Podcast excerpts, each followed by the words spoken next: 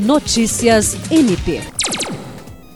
O Ministério Público do Estado do Acre participou de evento de lançamento do Movimento Nacional em Defesa dos Direitos das Vítimas, realizado na sede da Escola Superior do Ministério Público da União, em Brasília.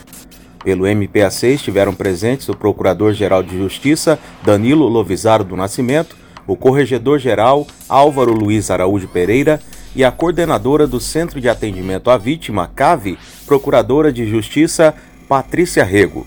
O evento marca o início de uma mobilização pela proteção integral das vítimas e seus familiares, além de conferir um novo olhar para a realidade de pessoas que diariamente são vítimas de crimes, de omissões, de excesso de burocracia e, por vezes, até do despreparo de alguns agentes públicos.